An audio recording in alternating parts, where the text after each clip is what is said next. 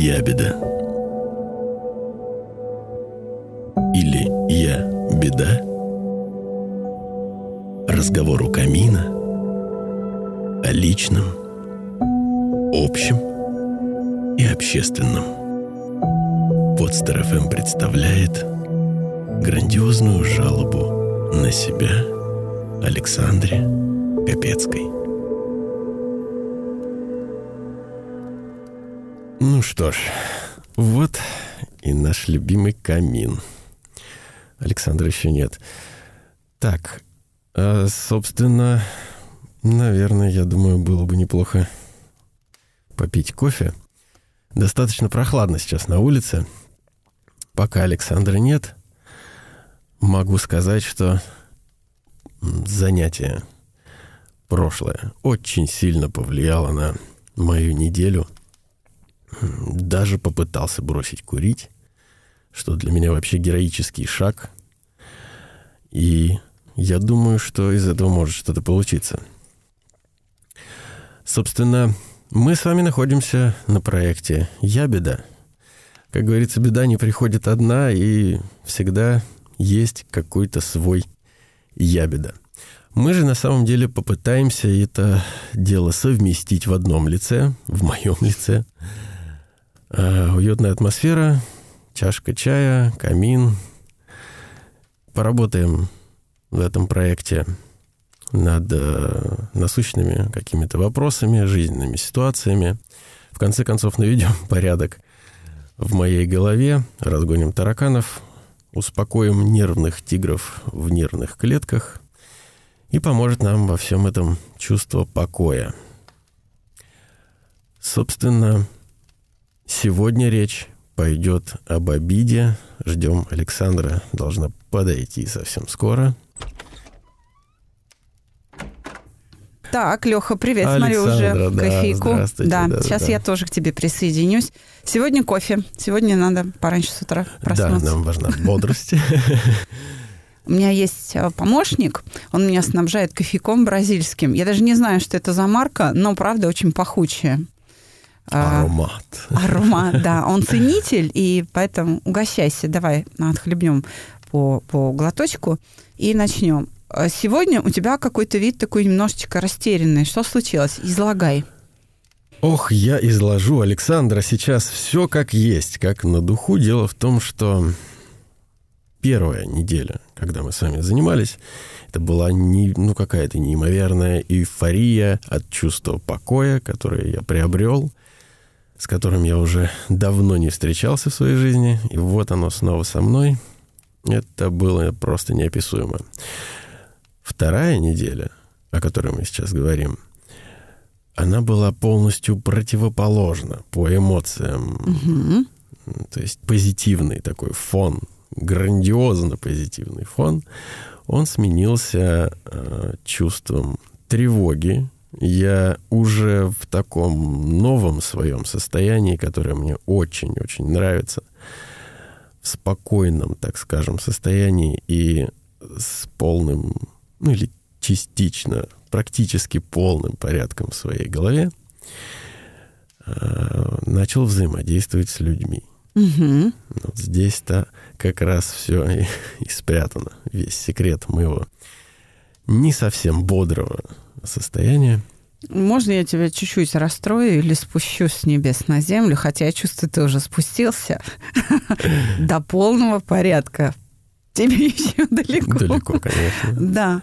Я понимаю, что настроение хорошее, а, ну, после занятий с нами. Конечно, когда, знаешь, ты приходишь э, в автошколу и учишься водить, и, конечно, у тебя получается, потому что рядом с дополнительным комплектом педали в машине сидит э, инструктор, да? Безусловно. Да, конечно, легче ехать-то, я понимаю. А вот когда ты выгнал к чертовой матери инструктора из автомобиля, вот, вот тут уже, да, все совсем не так. Да. Поэтому давай я буду сразу по ходу задавать уточняющие вопросы. Итак, ты от меня ушел, получил домашнее задание, и что, уже в понедельник там стало плохо? Или как вот развивались события? Когда накрыло? Излагай. А накрыло, собственно, да, уже на следующий день. Так. А, как это выглядело? Я так попытаюсь это в хронологии да, описать. Угу. э, как ребенок с игрушкой, знаете, это угу. выглядит примерно так. А вот оно домашнее задание, а давайте-ка я сразу и приступлю. Вот и приступил. Начинаю э, обрабатывать, скажем так, да, уже полученными методами э, обиды какие-то, прошлые обиды, висящие, гнетущие. И понимаю, что всю мою голову занимают обиды. Я вспомнил ее единожды утром, но сопровождает она меня до тех пор, пока я с ней грамотно не справлюсь. А пройти времени может и немало. Это получается не сразу, поскольку я еще только вливаюсь, я не волшебник, я только учусь. А, получается, настроение так, так подпортилось немножко. Пока ты все это перевариваешь в своей голове и вспоминаешь, вроде благополучно забыл об этом. Угу. Оно где-то там фоном лежит в архиве, но оно там есть. Хочется же, конечно же, избавиться от этой истории. И вот ты начинаешь из архива доставать эти папки с обидами, начинаешь с ними работать, и настроение немножко портится. А в процессе, собственно, любого дня мы как-то коммуницируем с людьми, с окружающими нас э, людьми, и происходит э, такой момент, когда не вот это вот негативное, так скажем, негативный фон моего настроения, он не сильно, не сильно-то и нравится тем, с кем я общаюсь. И отсюда мы получаем такой себе день, я назову это так. А вот дальше, дальше был вторник и среда, это как бы так не сильно пышно, но, в общем, это было непросто. А что случилось-то? Давай вот смотри поконкретнее. Что а, ты говоришь, окружающим мое вот это вот, значит, ну, ну, негативное состояние, да, не нравится. И вот смотри, должно быть какое-то поведение взаимное, в котором конфликт, например, развивается, да, или что-то. Не понимаю, отчуждение происходит. Ну, то есть а что это? Вот что произошло? Ну вот весь вкус этой истории как раз и есть второй день. В тот момент, когда, ну, бывают какие-то, я не знаю, резкие фразы, может быть, какие-то, ну, неприятные вещи с моей стороны, цепляют людей, и люди начинают давать обратную реакцию. То есть... Э, Тебе дали сдачи. Ну, такое, да. Очень, очень четкое, да отражает суть того, что происходило. Я понимаю в какой-то момент, это прям не моментально, это меня тоже надо было как-то там прям как курок взвести, чтобы я вышел тоже на какие-то эмоции. И вот в какой-то момент, где-то, ну, середина вторника там, условно, я понимаю, что как какое-то новое такое ощущение, когда мне не хочется больше как-то подстраиваться. Угу. Мне не хочется кому-то что-то доказывать. Так. В любой э, другой момент до того, как мы начали заниматься, я бы всю голову себе сломал, поломал бы себе всю нервную систему, испортил бы сам себе настроение, но сделал бы так, чтобы человек ни в коем случае, ни при каких обстоятельствах на меня не обижался, не, не держал какой-то там злобы там и так далее. Но здесь я понимаю, что ну а зачем я буду кому-то что-то доказывать?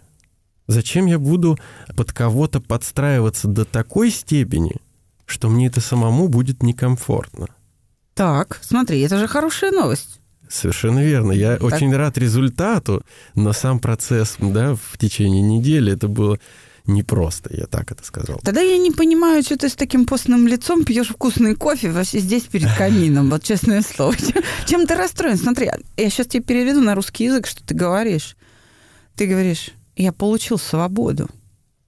Да, да, можно так это назвать. Ну, ну поздравляю, Шарик, ты балбес. Ну, радуйся, чем грустишь? Давай еще кофейку и продолжим, давай. Ну, так. Это совершенно не все еще. Нет, я понимаю. То есть я понимаю шок окружающих из разряда «Фига себе он, что это он, оказывается, тут свое ну, показывает?» Мнение, что ли, Да, да, да. Мнение... О, то есть они, смотри, они что сделали? Они узнали нового тебя, то есть открылась новая реальность. С точки зрения законов развития, понимаешь, что произошло? Акт развития. То есть установились новые отношения с реальностью, с окружающими. И теперь им заново придется к тебе приспосабливаться. И вот как раз к этой части марлезонского балета я хотел перейти. Давай. Дело в том, что наступает какой-то такой, какая-то отсечка, да, какой-то момент, когда кто-то из окружения идет навстречу, дабы сохранить хорошие отношения. Ну, с пониманием. Ну, да, да. да. Угу, так. А кто-то до сих пор, и я так понимаю, что очень даже и, и хорошо, просто прекратил со мной общение. Потому что абсолютно не был готов к тому, что я не буду подстраиваться под него. Оказывается, ты не только белый и пушистый. Совершенно нет. Ты еще и колючий. Просто... Или там зубастый. Ну, да, я не знаю, да. что там происходило. Так. Показать себя или не показать, это уже решение каждого из нас. На самом-то деле не, не происходило никаких э, конфликтов угу. открытых. Я просто, не скрывая, говорил то, что я думаю не обижая никого. Ну, то есть я не стремился там на кого-то накричать. Там, ну, я, конечно, не белый и пушистый, но не до такой степени зубастый, чтобы там раздавать людям какой-то негатив. То есть просто, ты никого не оскорблял? Просто не, не я да? не подстраивался под то мнение, которое мне навязывает конкретный человек. Так. И когда вот это вот первое чувство, о котором я говорил, чувство, которое появилось во мне, не надо что-то доказывать кому-то. Вот когда этот момент произошел, я очень четко для себя увидел этих людей, как будто пелена сошла. Я, я вижу в тексте, ну, то есть если это переписка или, или в телефонном разговоре, что человек только и делает, что говорит о себе, о себе, через себя, о своих проблемах, а абсолютно ни, никакого внимания не обращая на то, что происходит со мной. Хотя вот можно было бы и уделить внимание, мне было не очень просто, скажем так, эмоционально. Я понимаю, что ну, а, ну почему, зачем мне так? Зачем мне такое общение, когда это все вот вообще в одну сторону? И ладно бы это была разовая акция какая-то. Оно ведь так и было всю дорогу. Павел Воля, по-моему, говорил на эту тему. Убирайте из своей жизни вот этих вот людей, которые просто непонятно, зачем они вам нужны, и просто тянут одеяло на себя. Для, для чего они вам непонятны.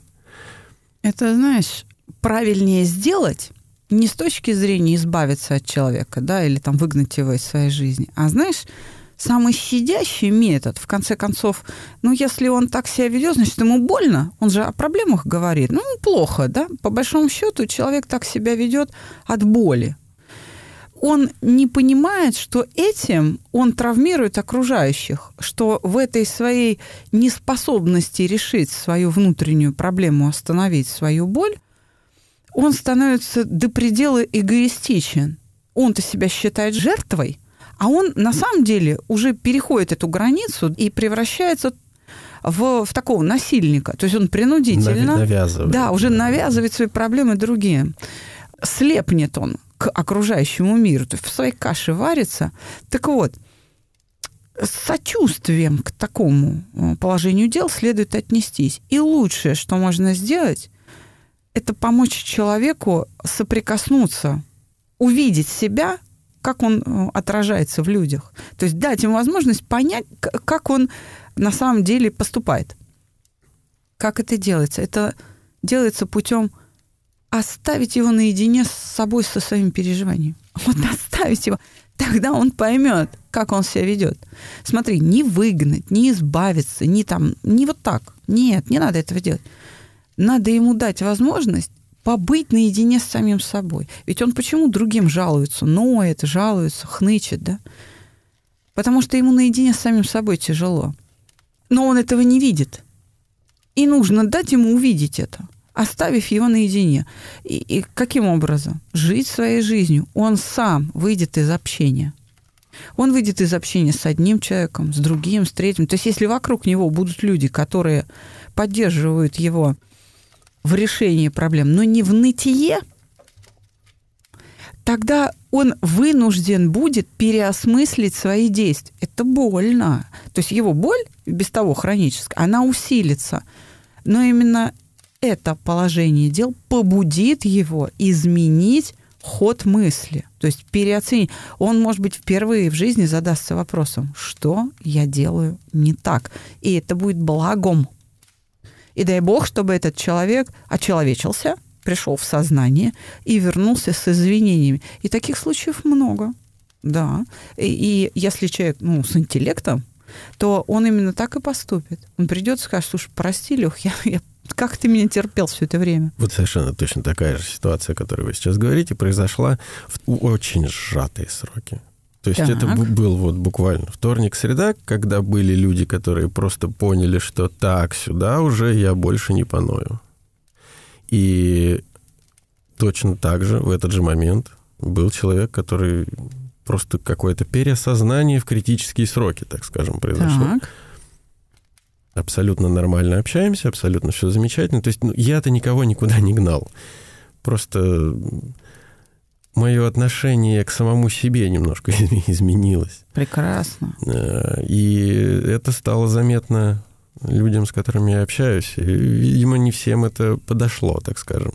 Из мягкого и это, как это сказать, из мягкой, и удобной, бездонной пропасти, в которую можно ныть и Алексей превратился во что-то твердое. Ну, не пропускается больше нытье. Вот оно в какой-то момент так произошло, и я сразу же увидел отклик в окружающих людях. А, собственно, что же тяжелого произошло в эти дни?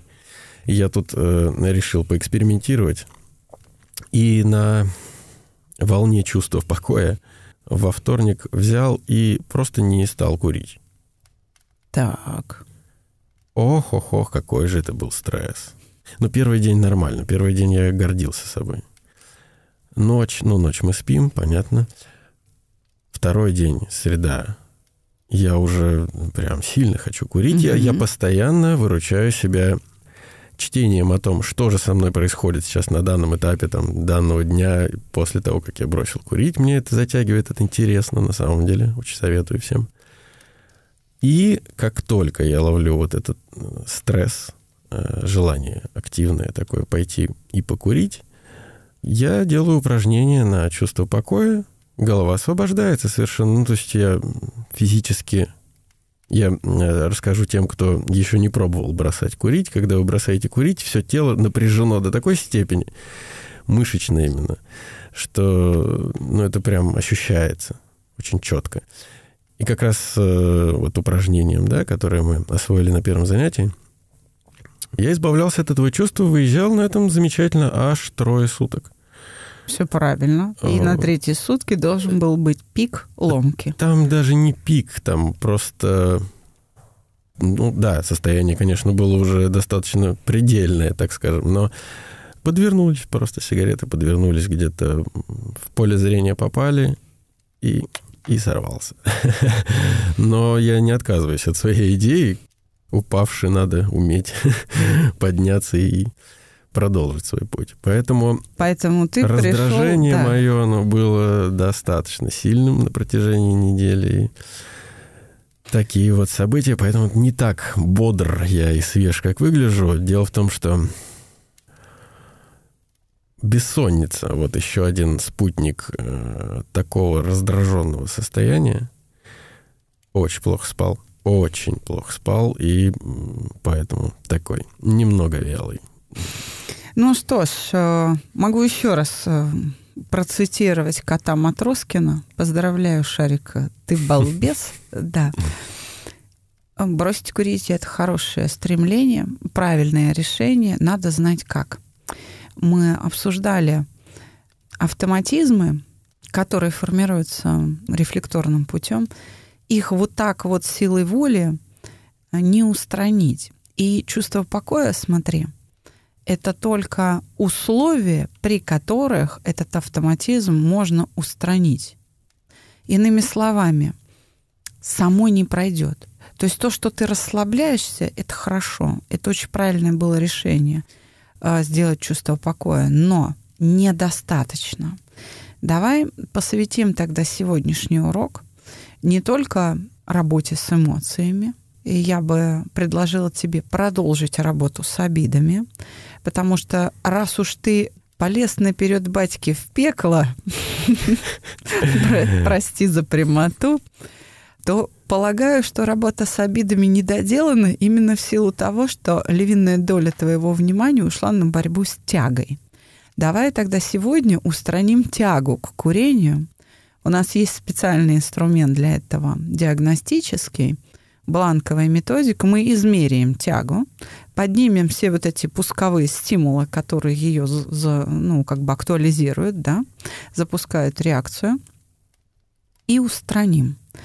В этом случае внутреннее насилие и борьба с желанием прекратится в силу отсутствия своего желание. Смотри, почему тебе приходилось делать чувство покоя? Потому что надо было остановить желание. Теперь представь себе, оно не возникает.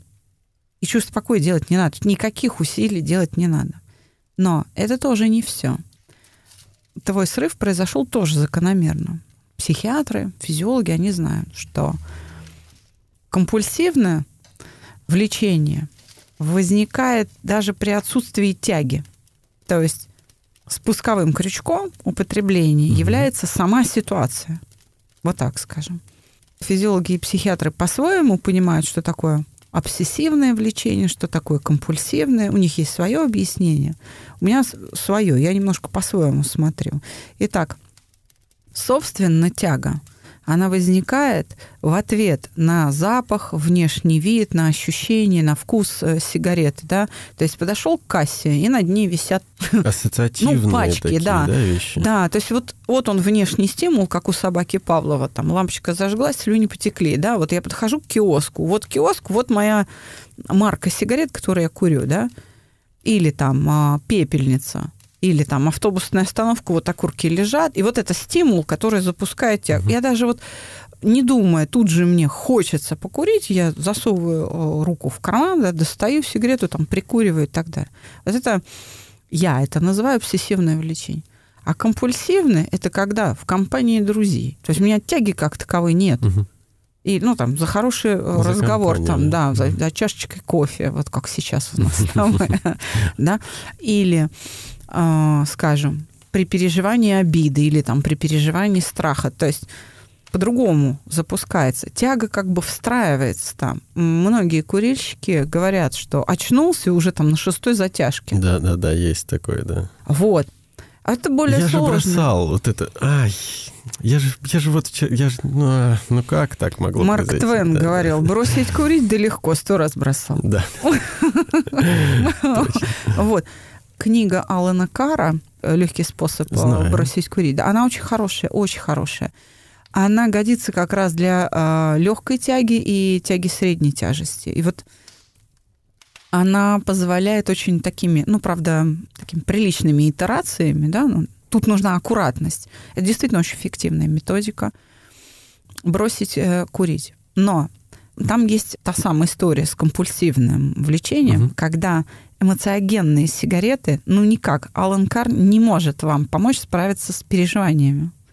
Смотри, наша с тобой работа с обидами, она, держу пари, уже позволила тебе курить меньше, потому что обиды ты уже не закуриваешь, вот так скажем. Да, вот это Но ты причина, закуриваешь другие переживания. Пропала, да. Остальные еще пока на месте. Да, значит, что нужно сделать? Чтобы не было вот этого ощущения, фьюжн, вот этот, да, как там, шоколад с горьким перцем, там, да, ну вот это вот, чтобы вот этот фьюжн от прошедшей недели убрать, нужно о, выполнить процедуру итерационного угошения тяги. И мы ее сегодня сделаем с тобой. Но сначала ее надо померить, чтобы посмотреть, что Насколько? угошать. Да, реакции э, на какие стимулы. Облик этой тяги, из чего она там состоит. Каких размеров тот монстр, с которым предстоит да, сегодня побороться? И в плане обиды я сразу хочу да, вернуться вот в эту тему. Очень сильно помогает э, поддержка близких. Вот честно, очень сильно помогает именно поддержка, когда не просто рядом э, люди, которые принимают то, что ты делаешь, а когда тебя именно активно поддерживают. Тебя Молодец. Поддержали? Да, да. Меня, у меня был, были люди, которые э, на протяжении этих нескольких дней меня поддерживали. И было, кстати, очень стыдно признавать, что я сорвался именно этим людям. Вот. Но опять же, возвращаясь к теме обиды, но ведь, ну, в принципе, бросать курить дело хорошее, я думаю, и многие близкие люди поддержат в таком вопросе. Но есть же вопросы, э, жизненные ситуации, которые близкие люди не всегда готовы поддерживать. Да. И вот как раз э, здесь стоит задуматься об обиде, потому что, ну, кто сильнее нас может ранить, нежели именно дорогие и близкие нам люди. Понятно, что нас никто не обижает, кроме нас самих. Это Диоген, да, сказал, что uh-huh. не, не просто так эта фраза, она звучит и существует. Мы сами себе это все придумываем. Однако жить это мешает. И, допустим, ну вот, скажем, такая ситуация. Есть некий старт бизнеса, допустим, у uh-huh. человека, собственно, что тут говорить, это знакомый мой, он пережил такую ситуацию – идея, скажем так, действительно сомнительная. Но не, не настолько, может быть, финансовая подушка была э, крепка, прочна, чтобы начинать свое дело, но человек решился на это. Однако близкие его, увы, не, не то чтобы не поддержали, а скорее даже наоборот – то осудили, есть осудили, да? да, зачем ты это делаешь, это приведет тебя вот и вот это вот нытье. Он слушал очень-очень долго, пока и очень хорошо, конечно, что все закончилось хорошо. Он действительно, ну, бизнес, риск равно риск. В данном случае все встало на ноги и все работает, но вот эта обида, она в нем, она в нем осталась. И насколько вот возможно такие вещи вообще убрать? Мы на прошлом занятии ведь, э, э, так скажем, упражнение э, отработали, да, по снятию угу. обиды. И вот здесь вопрос. У нас такой присутствует пункт о том, как насколько вероятно то поведение, которое мы ожидаем от человека. Угу. Вот здесь вопрос. Здесь вопрос уже вот у меня такой возник. А вероятность, насколько можно адекватно ее оценить? Очень даже. Просто, а если вероятность того, как мы хотим, чтобы люди себя вели, она ничтожно мала, допустим. Да. И это свобода других людей. Да, они могут и не поддержать нас. Смотри, то, как нам хочется, очень хочется, не значит, что это реалистично, что это вероятно. И вот почему. А мы разные. То, что для меня любопытно, для другого опасно. И это вот это его отношение, то, какое значение он придает – обстоятельствам или объектам, или там, ну, каким-то действиям, да, моим или там действиям окружающих, делает невероятным исполнение моих желаний этим человеком. У него есть отношения. Он не может рисковать, ему страшно, понимаешь? И ждать поддержки не приходится. Надо, знаешь, что делать? Надо не поддержку ждать, а надо найти способ ослабить их тревогу. Например, привести убедительные доказательства, что это не опасно. Mm-hmm. То есть если бизнес кажется им сомнительным, надо что сделать? Куда усилия приложить? Не на ожидание, не на обиду, что вот, вы должны меня поддержать, а на снятие этих сомнений. Тогда они станут союзниками. Убеди их. Или вообще ничего не говори. Просто вот, ну, изолируй людей от этой информации и принеси им готовый результат. И они скажут, ух ты, надо же, я через это проходила. Я сменила профессию. Я угодила маме и папе. Понимаешь, у меня а, первое образование юридическое. Я шесть лет проработала в адвокатуре. Мне очень нравилось. Я была неплохим там а, юристом. Ну, неплохим, правда. Мне нравилось это.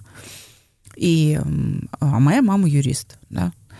Когда я в 2000 году сменила профессию, стала психологом, как отец, мама моя сказала мне слова «Ты что, у тебя такая хорошая профессия была, а ты пошла там психом мозги править». Но это было, это и... как увлечение переросло в профессию? Это было, знаешь, как папа изобрел итерационное угошение в 97 году. И, ну, я с своими там, знаниями да, о законах помогала ему просто строить отношения с командой менеджеров, которая а, раскручивала его, что ли. Mm-hmm. Да? Мы сменили несколько команд. В конце концов, я взяла все в свои руки, и, в общем, наконец это mm-hmm. состоялось а, в виде проекта «Чувство покоя». Так вот, а, к 2000 году его завалило работой. То есть у него работа была ты знаешь, что индивидуальный урок, там, как бы процедура, протокол угошения, он там два часа. И вот представь себе, отец работает в день, принимая 5-6 клиентов. И так 5 дней в неделю. Да, это, это огромное время. Это, это тяжело время очень график. Да. Очень тяжело. А, это такой, знаешь, сложный интеллектуальный труд – не потому, что мы сочувствуем, переживаем клиентам, а потому что надо опережать их по времени, надо думать за себя и за него. И делать это гораздо быстрее, чем он. Ну вот так.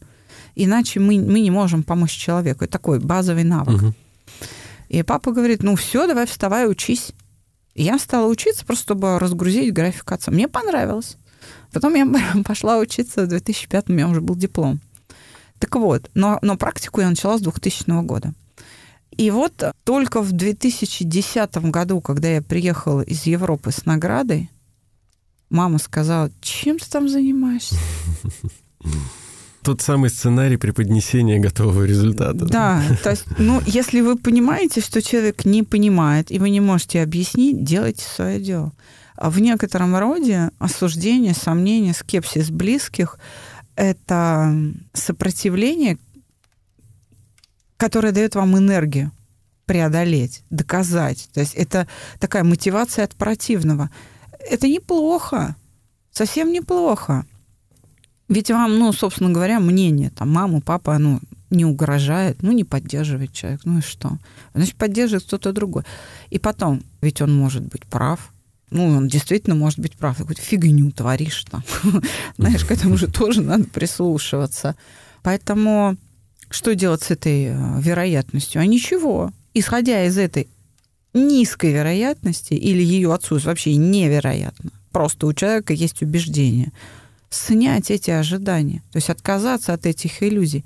если человек тебе близкий, это не значит, что он должен тебя поддерживать. Он может тебя поддерживать.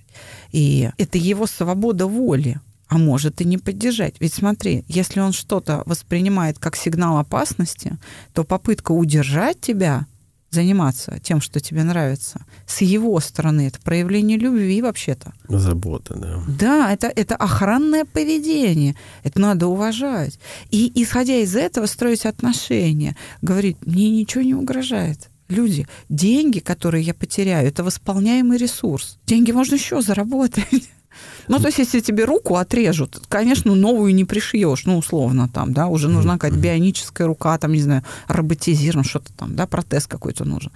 Ну, а деньги, их можно заработать, это восполняемый ресурс. Ну, то есть, э, получается, возвращаясь, опять же, к выводам, которые мы сделали на прошлых занятиях, важно не только научиться самому контролировать происходящее угу. относительно себя и внешнего мира, но и позволять другим контролировать то, что происходит у них относительно э, внешнего мира. И просто научиться адекватно и элегантно реагировать на ситуацию и находить просто мягкие пути подхода, так скажем, решения каких-то конфликтных ситуаций. Но ты же дал себе свободу. Ты на этой неделе во вторник дал себе свободу. Ну тогда ее другим. Пусть творят, что хотят. Вот и все. Они, они же точно в таком же положении. То есть, понимаешь, ты, грубо говоря, поставь себя на их место. Все, у тебя снимется это противоречие. Почему? А потому что у тебя опыт есть. Ты понимаешь, что с тобой происходит. Дай им это право. Мы в этом компоте, так скажем, существуем все. Поэтому все на равных позициях, да, в данном случае. Да. А скажи мне, пожалуйста, а, впечатление, скажем так, от а, прошлого урока. Мы разобрали там пару ситуаций.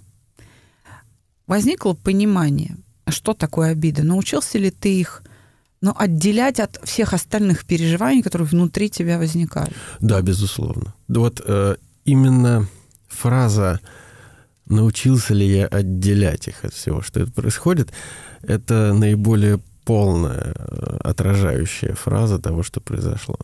Дело в том, что все остальное пока выглядит как хаотичный набор всего-всего, всего, но зато обиды я прям вижу теперь четко. Если я вдруг встречаю это, ну это неизбежно, если я вдруг встречаю это чувство, я просто без труда теперь его беру и раскладываю. Раскладываю на составляющие, и какая обида? Да никакой обиды. То есть вот это в первые там два-три раза это занимало какое-то время, то есть мне необходимо было, да, вот как мы на занятиях э, делали это, расписать именно, то есть расписать, прочитать. То есть взять ручку, да, тетрадку? Да, да, так. прям зафиксировать это. Э, в процессе, когда ты делаешь это, ты прекрасно понимаешь, зачем ты именно пишешь, почему ты именно перечитываешь это на определенных да, этапах вот этого упражнения, этого даже не упражнения, а инструмента. Угу. В какой-то момент уже, то есть, э, ну, все приходит с опытом, наверное, да, уже просто нет необходимости писать, нет необходимости там буквально через два дня.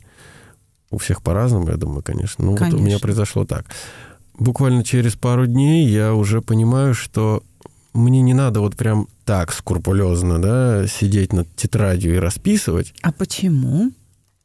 Просто появилось понимание, как осознание. Ты как будто увидел все это, но с другой стороны. Ну, то есть не только с той, с которой ты всегда ее видел, а просто полностью, объемно всю эту ситуацию со всех сторон ее видишь.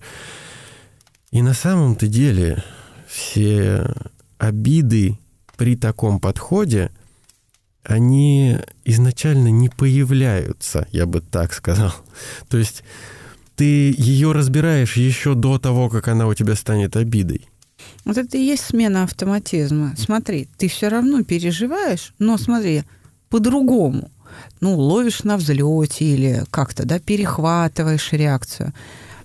И этот навык будет развиваться. Почему не надо писать? А потому что оно как-то само собой в голове да, уже. Оно да. просто укладывается. Вот, да. вот это само собой в голове, это и есть развитие навыка. И в какой-то момент совершенно закономерно ты должен почувствовать, что а ты уже встречаешь ситуацию с заранее заготовленной реакцией. Да, ты прям в момент прохождения этой ситуации, ты уже ее прорабатываешь. Даже я бы сказал, в некоторые моменты неосознанно обладая этим инструментом, ты это делаешь на автоматизме, что, в принципе, не приводит тебя к результату, который можно было бы назвать обидой. Угу. Но это да, это какой-то момент, которым, как вот мы сейчас, да, говорили ранее, ты просто нашел подход, причем универсальный, это не какой-то конкретной обиде, а к такому вообще, в принципе, э, понятию, как обида. Знаешь, концептуалисты называют это подъем мышления. Он похож на такой вертолетный взлет. Поднялся, и ты как бы э, с другой высоты смотришь да, на происходящее. угол зрения, да. Да. Но школа концептуального мышления, математики, э, они так сказать, проектируют сложные виды реальности. Вот так. И у них подъем мышления – это прям задача.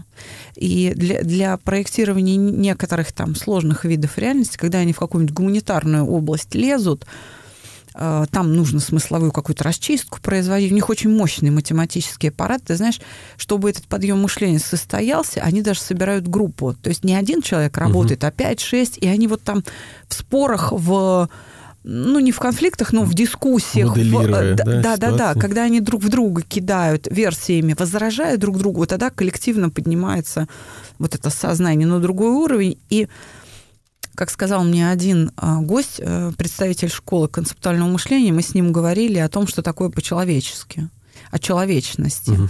Александр Малахов, а, он э, сказал так, наивысший комплимент в нашей школе мышления – это когда тебе говорят, я так никогда не думал. То есть это признаки подъема мышления. Вот они этим занимаются. У них прям очень мощная методическая база. И я очень рада, что я с ними познакомилась, потому что, знаешь, в конце концов мы, я думаю, проведем целую серию научных работ вместе с ними, чтобы э, и улучшить наши технологии.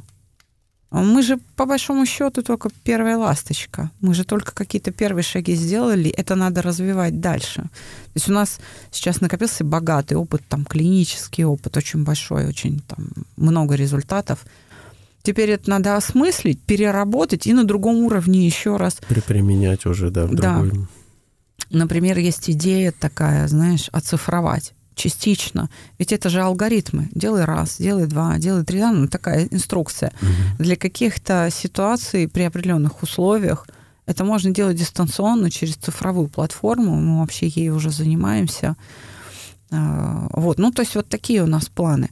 Поэтому мне очень приятно, что ты так быстро учишься. Действительно, люди приходят, знаешь, а, ну, как бы ты, ты теперь меня послушай, да. А люди приходят и иногда не могут освоить э, работу с переживанием обиды, вот этот новый способ э, восприятия людей, иногда и в течение двух недель даже, иногда и в течение месяца. Ну, это уж прям совсем какая-то тяжелая история. Ну, недели две, э, дней десять – это такой средний темп.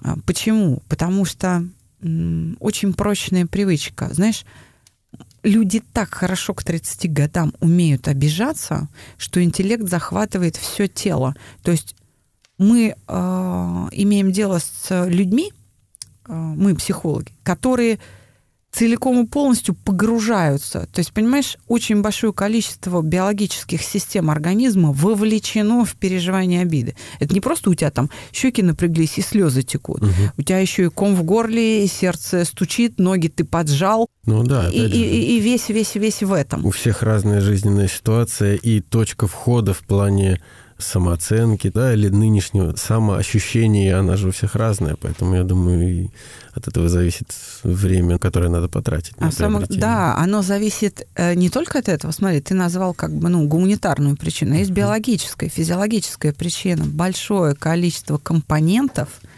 вовлеченных в реакцию. И нужно очень прочный навык. Значит, нужно большое количество повторений, чтобы произошел вот этот переход, о котором ты рассказал. Только на десятый день или там на четырнадцатый человек вдруг понимает, что, во-первых, он может не обижаться, а во-вторых, не принимать какие-то неприятные переживания других. То есть он может быть свободен от этого. Он может жить своей жизнью, быть искренним. Но это нечто новое. Ну, то есть а здесь еще важна, я думаю, готовность принимать это нечто новое. Потому что, ну, одно дело, когда у тебя есть проблема, и ты приходишь к специалисту с твердой уверенностью заняться этой проблемой, решить ее, разрешить и больше не, так скажем, не встречаться с этим ощущением то совершенно другая ведь ситуация, когда просто есть проблемы, я не знаю, что мне делать, но вот этого самосознания о том, что это будет сейчас вообще что-то новое, что надо как-то все-таки быть готовым что-то делать. Это же... Я не думаю, что все прям приходят к психологам и сразу с такой э, с таким очень четким ощущением того, сейчас я поработаю там, да, в своей голове там. Ну, Таких ну, нет вообще. Я думаю, это, знаешь, это ощущение, что да, я хочу что-то новое, оно возникает как раз в процессе работы. Здесь могу твои сомнения развеять чем? Ну, во-первых, сначала нагнать безнадеги все равно это с тобой случится. Это новое, оно, оно неизбежно, так скажем. Ну, во всяком случае, в наших технологиях, вот то, как работаю я, положим, это все равно с тобой случится. Тебе бежать некуда, ты не спрячешься. Я тебя все равно туда приведу, в эту точку. Это случится. Но я знаю, что это может быть непросто. То есть для тебя это может быть, ой, что это, знаешь, такое uh-huh, вот, uh-huh. где я? моя задача как специалист помочь тебе к этому адаптироваться, подхватить и показать, как на это посмотреть, как к этому отнестись, какое значение, какой смысл этому придать, да, и как этим пользоваться. Конечно, я тебя не оставлю один на один с этим открытием. А что, так можно было? Да, это ощущение, но я на себе его испытал. Конечно, я тебя не брошу на произвол этих ощущений. Мы это обязательно, вот как сейчас мы это обсудим. Я дам какие-то варианты, как на это можно посмотреть, и ты выберешь или синтезируешь свой на основе там предложенных. По большому счету я уже и делаю. Это у нас уже эта работа идет. Знаешь, часто считают те, кто ко мне приходят, что если мы не делаем там чувство покоя, если мы не пишем по алгоритмам, то мы просто разговариваем. Нет, ребята, дудки. Вот эта подводящая работа в виде такой легкой беседы у камина за чашкой кофе сегодня, потому что с утра занимаемся, это самая тяжелая работа.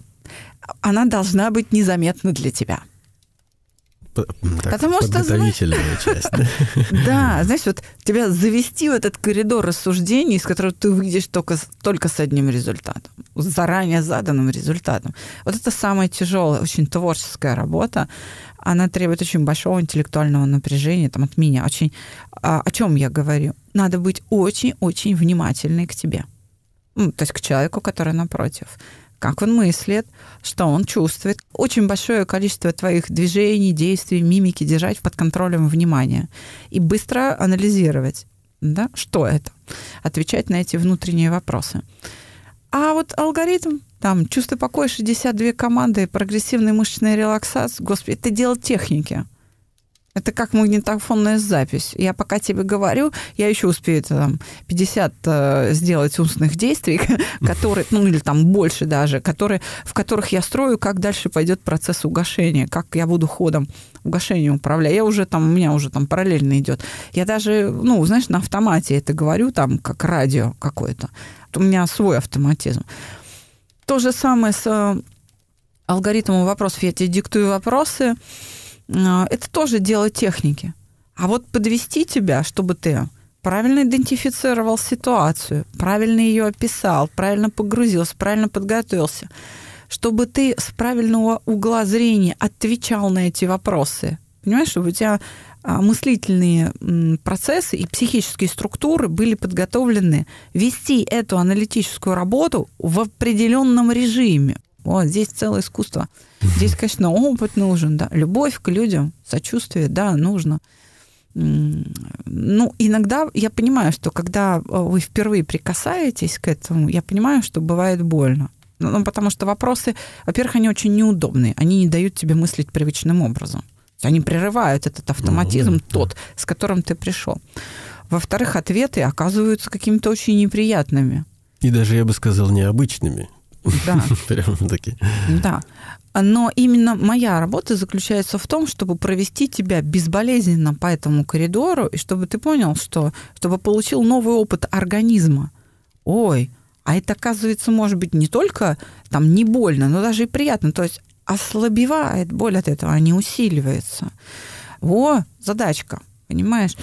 И здесь, еще раз говорю, нужно там большое количество повторений мы обычно берем 5-7 ситуаций, разобрав которые, формируется навык, вот как у тебя, достаточно Отраб- быстро. Отработка, да. так скажем, маневра, да? Да, чтобы возник автоматизм. Ну, допустим, теория установки Узнадзе, она гласит, они там считали это количество повторений, они нашли коридор от 5 до 21. Люди, напоминаю, иногда приходят, они так хорошо умеют обижаться, что отучить их – ну, нужно, еще раз смотреть, 21 повторение. То есть 21 ситуацию надо разобрать.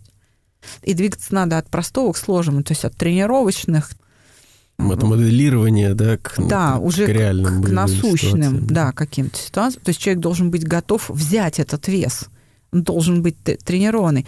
Э, в этом случае, когда человек очень чувствителен, очень раним, очень обидчив, чтобы развернуть его мышление, чтобы вот этот подъем мышления угу. произошел, его нужно очень успокоить, очень много уделяется вниманию э, релаксации.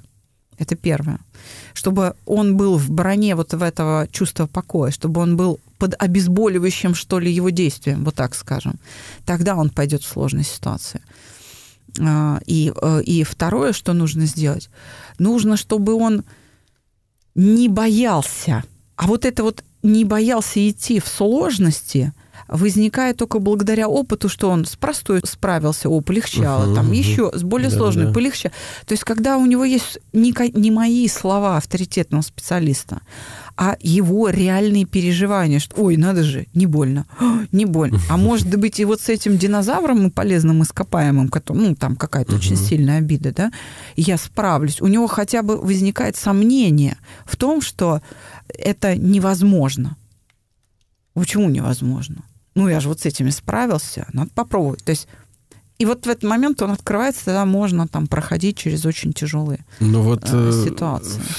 Со своей стороны могу сказать, что если не быть откровенным самим собой в тот момент, когда ты начинаешь э, такую работу, да, наводить порядок в своих эмоциях, в своих чувствах, в своей голове, если не быть откровенным с самим собой, то это будет просто мешать. Это будет, э, ну, это не будет способствовать вот тому, чтобы вау и получилось. Этот эффект, он, э, я думаю, что он основывается, точнее, приобретается, да, появляется тогда, когда, когда вы доверяете человеку, который хочет вам помочь. Поэтому, если, опять же, появляются, да, в вашей жизни какие-то э, упражнения, да, или какие-то занятия по тому, как наводить грамотно порядок в своей голове, то э, их нужно делать, нужно выполнять эти задания. Ничего сложного в этом нет. Это не, не какой-то там спорт, да, который иногда в силу лени кому-то просто не подвластен.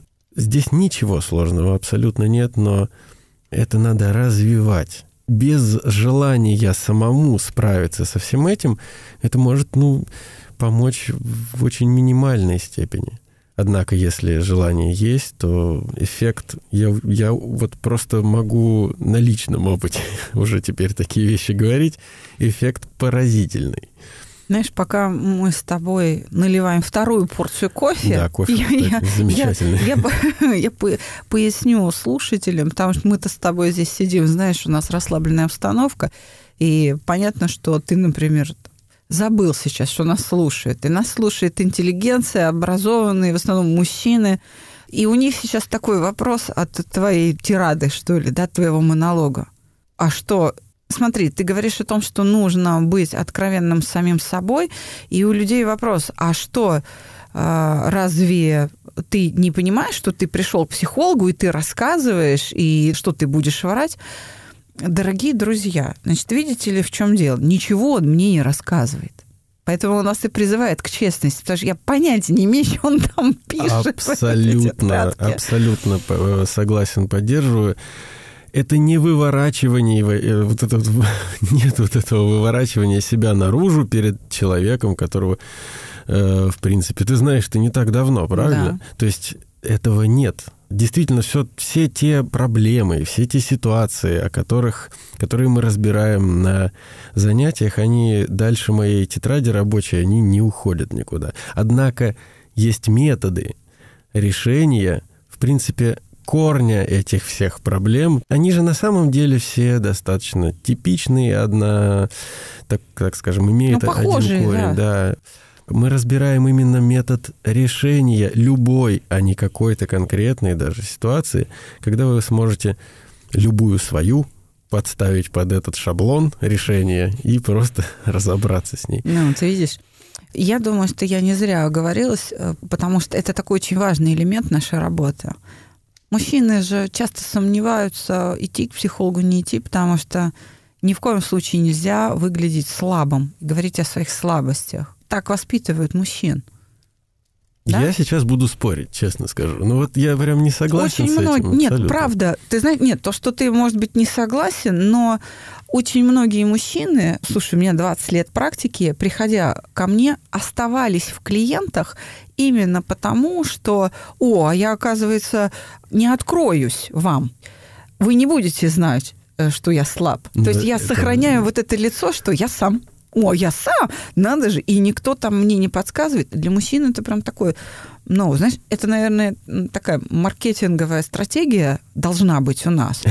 А, то есть мы должны, наверное, отдельную рекламу строить на мужчин, прям показывая, что уникальность нашего торгового предложения для них в том, что ничего рассказывать. Ничего рассказывать не надо. На самом деле, ну, был у меня вот разговор как раз на эту тему с моим э, другом, э, на что я вот как раз такую реакцию и получил. Алексей, ну что это за что это за дела? Какие психологи? Ты что, не куда, мужик, куда да? тебя несет? Что ты делаешь? Ну да, так. У меня мнение на этот счет такое. На самом деле, если ты понимаешь и видишь, или даже не понимаешь и не видишь, но чувствуешь, что что-то не то вот происходит в каком-то там, да, разрезе, э, в каком-то моменте жизни, на самом деле это ничем не отличается от поставленных целей и задач, которые мы делаем каждый день на работе, там где-то в каких-то бытовых вопросах. У тебя есть нерешенный вопрос, неважно какой формы и объема, и для того, чтобы тебе его решить, тебе нужно приложить какие-то определенные усилия. И я не вижу ничего абсолютно постыдного в том, что мужчина ставит себе цель и просто добивается ее. То есть это, ну, это же не опозориться, в конце концов. Э, это мы с вами сейчас разговариваем на широкую аудиторию, Александра, а занятие с психологом — это э, достаточно приватная атмосфера. И, опять же, наиболее такой да, пышный и приятный бонус, действительно не надо ничего выворачивать из себя и вот эти какие-то ситуации свои, их размусоливать, да, и вам дают инструмент. Вот в данном случае, что касается чувства покоя, вам дают инструмент. Сейчас будет следующий вопрос у слушателей. А как тогда можно эффект получить? А некоторые говорят, а можно все-таки рассказать? А мне надо обсудить. Ну, надо, рассказывайте, господи, да конечно. Да, я послушаю, помогу. Но а как тогда получается эффект? А вот про это, э, Лёш, давай мы, наверное, как-то потом расскажем в следующих выпусках, потому что сейчас нам нужно с тобой отложить чашки кофе, конфетки свои, приготовить тетрадку, и давай я достану бланки для теста, и мы будем с тобой заниматься исследованием тяги, чувства покоя, снятия тяги к табаку, чтобы помочь тебе, раз уж ты решился бросить, ну давай и это по пути решим. И еще раз доработаем обиды. Но на этот раз залезем во что-нибудь такое серьезное, знаешь, какую-нибудь неизгладимую обиду. И очень важно сегодня получить этот опыт, что даже вот какую-то смертельную рану, да, не заживающую, и то можно залечить. Это не сделает тебя слабее, это сделает тебя сильнее, потому что ситуация закончилась, а обиды нет и она отъедает силы. Именно мужчины очень хорошо видят эффект от устранения вот таких застарелых фоновых переживаний. Знаешь, как, особенно вот, например, программисты, ну или инженерные какие-то специальности, они дают возможность мужчинам оценить примерно следующее. Я все время откладывал, потому что думал, что, ну, есть воспоминания о ситуации, и есть, ну и ладно. Совершенно верно. Я прям да, да, слышу то, да, что есть. Да, ну как бы кажется, что оно не мешает мне. Но ситуации, похожие той, периодически в жизни все равно случаются. И я как бы был уверен, что я за них уже не переживаю. Но я знаю, что это вот, ну, как бы я знаю, что с этим делать. До тех пор, пока я из любопытства сквозь чувство покоя не положил это в тетрадь. И тогда я увидел, что оказывается, вот та ситуация, которую я все-таки не простил, она вот отзывается болью у меня буквально в смысле там в сердце или в горле или там в руках угу. или да что-то происходит буквально в смысле тело вовлекается я чувствую как мышцы работают как вот это все со мной случается и и как вот эти реакции определяли всю мою линию поведения, которая создала вот эту линию судьбы, череду повторных ситуаций, как я сам в них заходил. Что, оказывается, принимаемые мною решения определялись той непрощенной сколько-то лет назад обидой. Что из этих заблуждений я строил ожидания к людям, и поэтому у меня вот это все происходило каждый раз по одному и тому же шаблону. Ну что, Займемся раскопками. Согласен. Пора приступать. Все, глубокое погружение, 50 метров, да, дайвинг высокого уровня. Ну что, готов? Сегодня мы, э, конечно, готов. Сегодня мы говорили о курении. Мы, конечно же, никого никогда не призываем курить, употреблять все, что там люди иногда склонны употреблять. А по поводу того, где вы нас можете услышать еще, это социальные сети, подкаст-площадки и, конечно же, сайт «Чувство покоя». До скорых встреч. До свидания. До Не свидания. прощаемся. Да. А мы пойдем позанимаемся.